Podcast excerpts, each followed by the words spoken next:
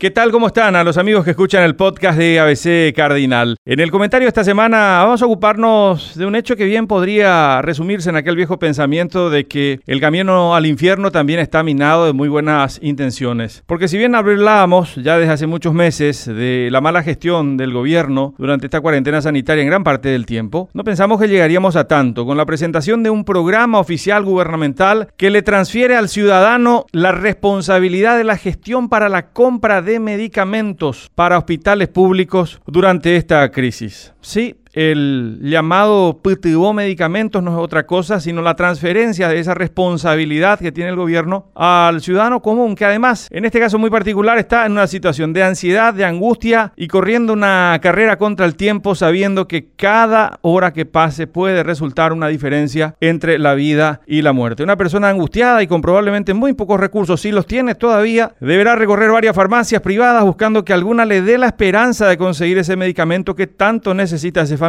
en medio de esta carrera. Los primeros días de este programa del gobierno han sido una muestra del fracaso del mismo. Fracaso porque descansa también en otra institución que históricamente ha funcionado de forma muy irregular, los criterios muy gelatinosos, como la Dirección de Beneficencia Social DIVEN, una de las tantas instituciones paraguayas creadas con funciones superpuestas a otras equivalentes. Pero además aparece la Cámara de Farmacias del Paraguay, que debería ser la aliada en este proyecto, a decir, ni siquiera nos han convocado. Su presidenta va más allá y dice que hay farmacias independientes que no se quieren adaptar al sistema, que no se quieren incorporar porque directamente no tienen buena información y porque eh, no hay claridad por parte del gobierno. Pero además la empresaria María Laura Guaraña eh, mete el dedo en la llaga al recordar que esto puede ser mucho más eficiente si los ministerios optaran por esa figura que es las compras por la vía de la excepción. Es decir, todo esto podría haberse resuelto con una eficiente gestión por parte del Ministerio de Salud.